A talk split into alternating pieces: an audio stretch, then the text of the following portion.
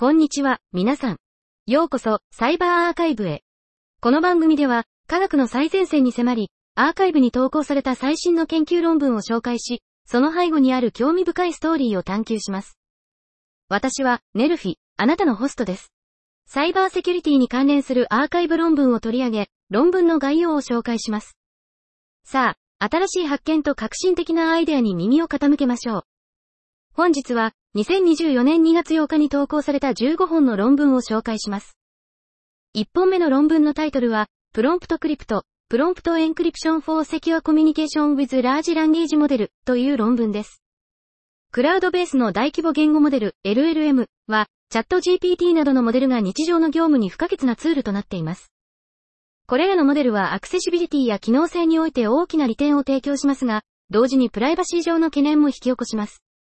クラウドインフラストラクチャでのデータの送信や保存は、データ漏洩や機密情報への不正アクセスのリスクをもたらします。データの送信や保存が暗号化されていても、LLM サービスプロバイダー自体がデータの実際の内容を知っているため、個人や団体はこのような LLM サービスを安心して利用することができません。この論文では、ユーザーのプライバシーを保護するためのシンプルかつ効果的なメカニズムである PromptCrypt を提案しています。このメカニズムは、ユーザーの入力を絵文字で暗号化し、LLM に送信することで、人間や LLM の検査からは解読不可能になり、同時にプロンプトの元の意図を保持することができます。実験では、個人化推薦、感情分析、表データ分析の3つのタスクを行い、プロンプトクリプトが個人情報を暗号化することで、人間や LLM 自体による機密データの特定を防ぎ、さらにチューニングなしで精度を維持または向上させることができることが分かりました。これらの結果は、LLM の機能的な完全性やパフォーマンスを損なうことなく、ユーザーのプライバシーを保護する暗号化手法の実用性を示しています。コードとデータセットは https://github.com スラッシュ agiresearch スラッシュ PromptCrypt で入手可能です。2本目の論文のタイトルは、 Permute Flip、An Optimally Robust Watermarkable Decoder for LLMs という論文です。この論文では、 Permute Flip、PF、デコーダーという新しいデコーディング方法を提案しています。このデコーダーは、標準のサンプリングデコーダーと同様の頑健性を持ち、品質と頑健性のトレードオフが最大2倍改善され、他のデコーダーよりも悪くなることはありません。また、アーロンソンのガンベルウォーターマークに類似した暗号化ウォーターマークスキームを設計しました。このスキームは、サンプルする分布を変更せず、生成されたテキストが高いエントロピーを持つ場合には任意の低い偽陽性率と高い再現率を可能にします。実験では、PF デコーダー、及びそのウォーターマーク付きの対応物が、単純なサンプリング、及びガンベルウォーターマーク付きの対応物、よりもパープレキシティが大幅に改善されることが示されました。コードは https://github.com スラッシュ xuandongzhao スラッシュ pf デコーディングで入手可能です。3本目の論文のタイトルは、 Blockchain Based Residential Smart Rent という論文です。不動産市場には複雑で非効率な仲介プロセスが含まれています。物件を借りるには、異なる責任と利益を持つ複数の団体が関わります。そのため、交渉人や銀行、不動産会社などの仲介者を通じて当事者間の信頼関係を確立することが重要です。しかし、仲介者が信頼を保証しても、現在のプロセスには効率性、コスト、透明性、完了主義、データセキュリティの面で課題があります。ブロックチェーン技術は、透明性と安全性を提供することでこれらの問題を解決しようとしています。私たちは GDPR に準拠したブロックチェーンベースの住宅用スマート賃貸プラットフォームを提案し、家主とテナントの両方が安全に賃貸契約を締結し、賃料を支払うことができるように設計しました。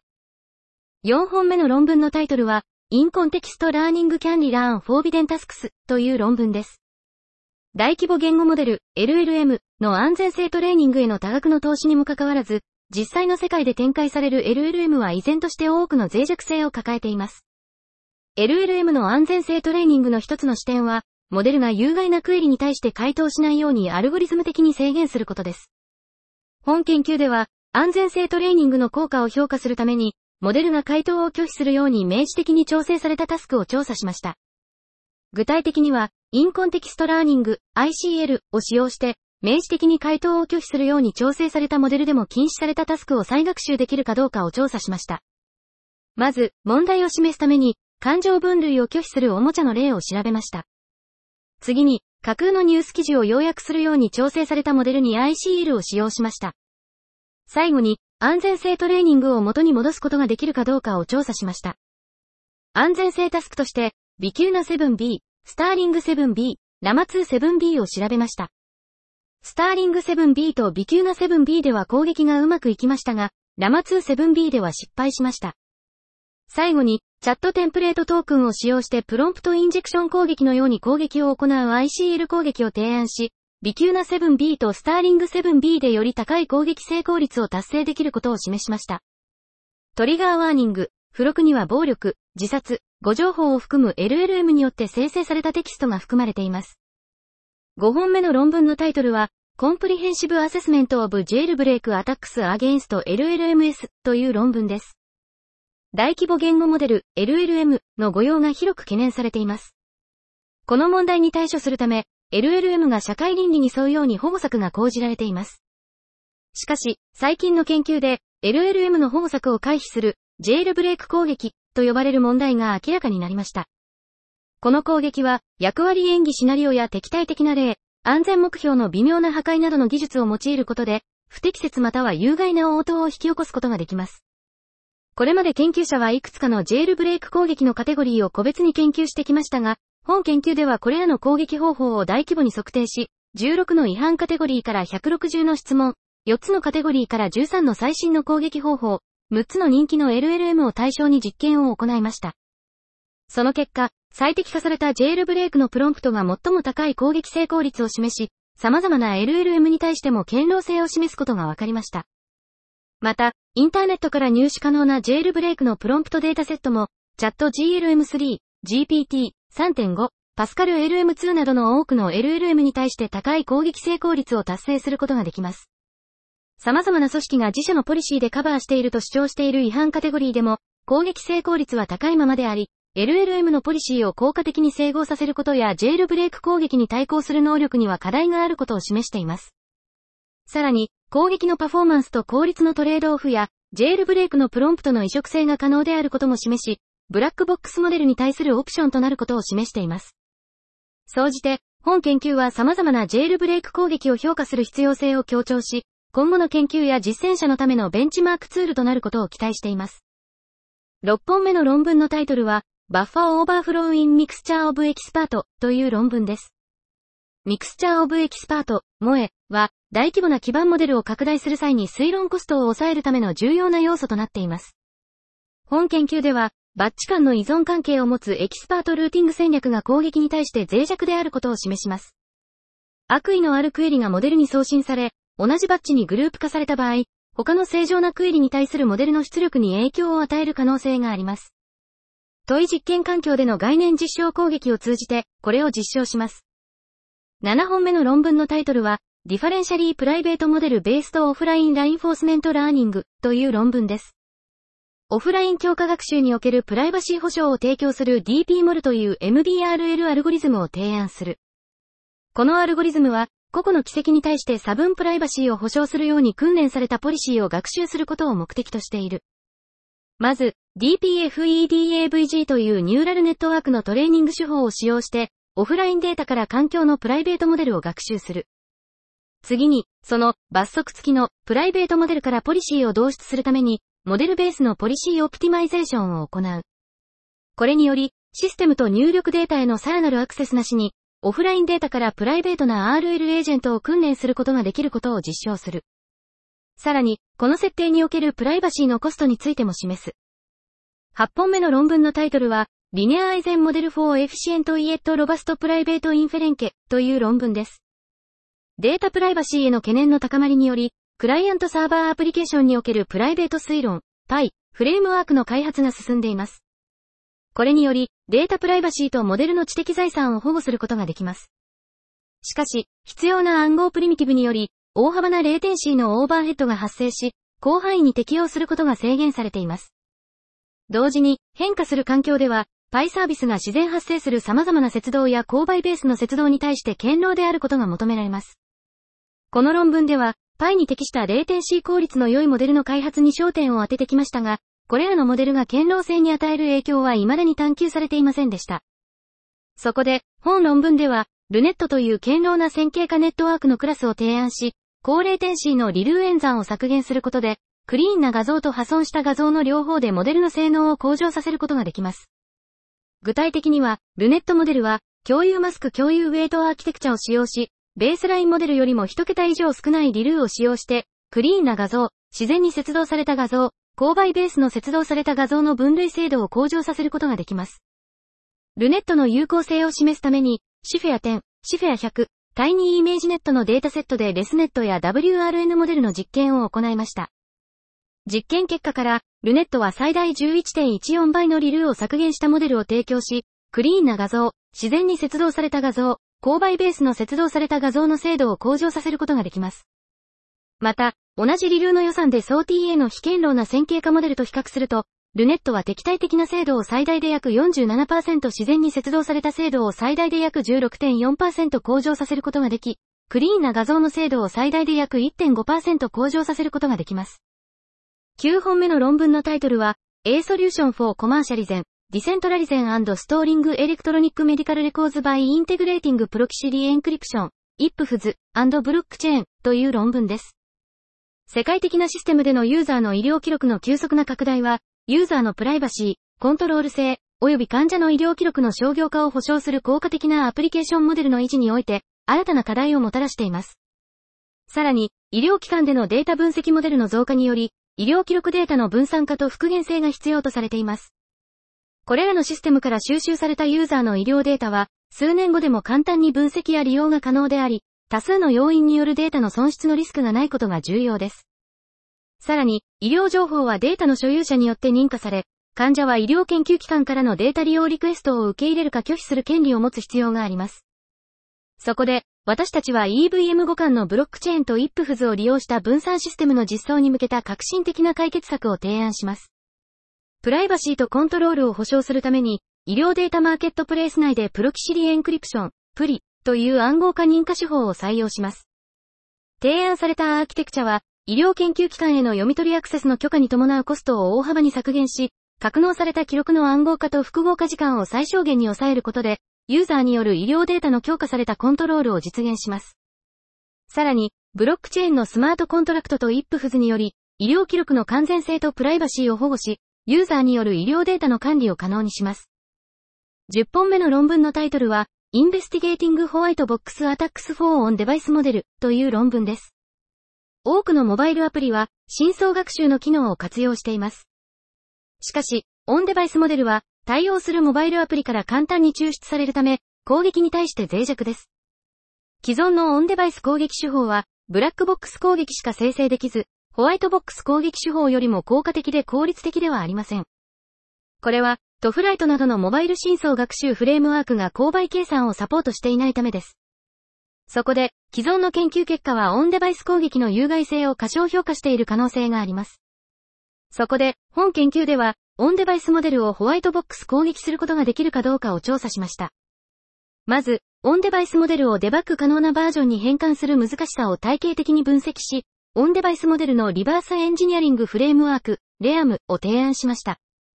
具体的には、 REOM はまず、コンパイルされたオンデバイスモデルを Open Neural Network Exchange 形式に変換し、非デバッグ可能な部分を削除し、ホワイトボックス環境で攻撃者が利用できるデバッグ可能な DL モデル形式に変換します。実験結果は、 REOM が244の TFLite モデルの自動変換に有効であることを示しています。従来の代替モデルを使用した攻撃と比較すると、レアムは100倍小さい攻撃節動でより高い攻撃成功率を達成できます。また、オンプラットフォームにはモデル形式を交換するための多くのツールがあるため、提案手法は他のモデル形式にも適用できます。私たちの研究結果は、開発者がモデルの展開戦略を慎重に考慮し、オンデバイスモデルの脆弱性を評価するためにホワイトボックス手法を使用する必要性を強調しています。11本目の論文のタイトルは、Rapid Optimization for Jailbreaking LLMS via Subconscious Exploitation and Ecoplakia という論文です。大規模言語モデル LLM は、驚異的な推論能力と理解力により、多様な分野で普及し、人間の生活を変革しています。しかし、機密性の高いタスクでの使用が増えるにつれ、安全性の懸念が広く注目されています。人間の道徳原則と一致するように LLM を調整するための多大な努力が行われていますが、最近の研究では、一致した LLM でも、暴力的で有害なコンテンツを引き出すための専門的な jailbreaking プロンプトに対して脆弱であることが示されています。現代の LLM の離散的な性質と大規模な規模は、多様で効率的かつ強力な jailbreaking プロンプトを自動生成することにおいて、重大な課題を提起しています。本論文では、心理学的概念である無意識とエコプラクシアに着想を得た、新しい最適化手法である RIPPLE、Rapid Optimization via Subconscious Exploitation Echopraxia を紹介します。6つのオープンソース LLM と4つの商用 LLM API での評価により、 RIPPLE は平均攻撃成功率91.5バックスラッシュパーセントを達成し、8倍のオーバーヘッド削減で、5つの既存手法を最大47.0バックスラッシュパーセントを上回ります。さらに、 RIPPLE は高い移植性とステルス性を示し、既存の検出メカニズムを回避することに成功しました。本研究のコードは、バックスラッシュ URL 中括弧開く https コロンスラッシュスラッシュ github.com スラッシュ SolidShen RIPPLE アンダーバー official スラッシュ tree スラッシュ official で入手可能です。12本目の論文のタイトルは、Mitigating Privacy Risk in Membership Inference by Convex Concave という論文です。機械学習モデルは、トレーニングセットにサンプルが含まれているかどうかを推測するメンバーシップ推論攻撃、ミアスの影響を受けやすい。既存の研究では、勾配上昇を使用してトレーニングデータの損失分散を拡大し、プライバシーのリスクを軽減している。しかし、逆方向に最適化することで、モデルパラメータが局所的な最小値の近くで振動し、不安定性や最適な性能を引き起こす可能性がある。本研究では、勾配効果によってトレーニング損失の分散を高めることができる新しい手法であるコンベックスコンケーブロス CCL を提案する。CCL のキーとなるアイデアは、突損失関数を横行で減らすことである。CCL でトレーニングされたニューラルネットワークは、トレーニングデータの損失を高い分散で生成し、ミアスに対する防御を強化する。多数の実験により、CCL の優位性が示され、プライバシーと有用性のトレードオフのバランスを最適化することができることが示された。13本目の論文のタイトルは、セグメンテーションフリーコネクショニストテンポーラルクラシフィケーションロスベースド OCR。モデルフォーテキストキャプチャクラシフィケーションという論文です。キャプチャは、コンピューターの応答と人間の応答を区別することでシステムを保護するために広く使用されています。テキスト、音声、動画、画像ベースの光学文字認識、OCR を使用してキャプチャを作成します。テキストベースの OCR キャプチャは最もよく使用されており、複雑で歪んだ内容という問題に直面しています。機械学習やニューラルネットワークを使用したキャプチャ検出及び分類システムの構築の試みがありますが、精度を調整する必要があります。既存のシステムは、歪んだ文字の認識、可変調のキャプチャの処理、及びキャプチャ内の連続的な依存関係の発見に課題を抱えています。本研究では、Connectionist Temporal 分類損失技術に基づく segmentation-free のテキストキャプチャ分類モデルを提案します。提案されたモデルは、公開されているキャプチャデータセットでトレーニング及びテストされます。提案されたモデルは、文字レベルの精度が99.80%単語レベルの精度が95%であることが示されました。提案されたモデルの精度は、最新のモデルと比較しても有効であることが証明されています。segmentation-free の Connectionist Temporal 分類損失技術を使用することで、可変長の複雑なキャプチャを処理し、ソフトウェアシステムを保護するために大量に使用することができます。14本目の論文のタイトルは、 Graph Neural Networks for Physical Layer Security in Multi User Flexible Duplex Networks という論文です。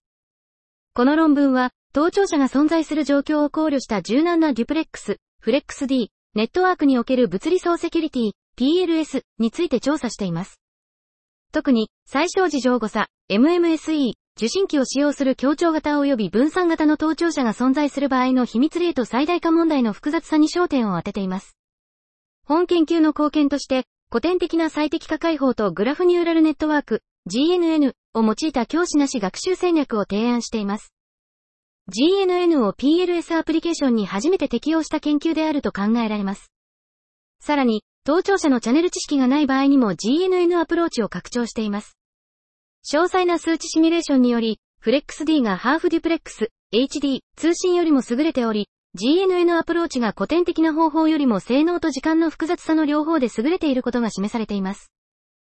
15本目の論文のタイトルは、Domain Agnostic Hardware Fingerprinting Based Device Identity for Zero Trust IoT Security という論文です。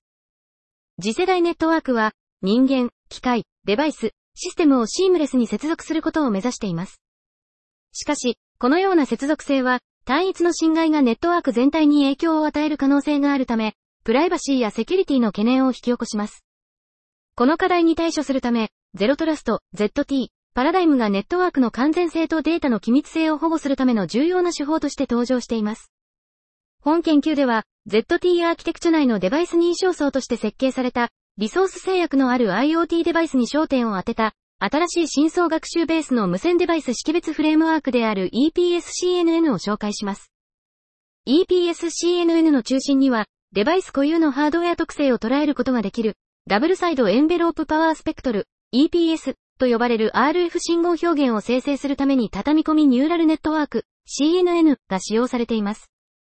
実験評価では、同一ドメイン、日曜日、場所、チャンネル、異なる日、異なる場所のシナリオでテストした場合、それぞれ99%、93%、95%のテスト精度を達成することが示されました。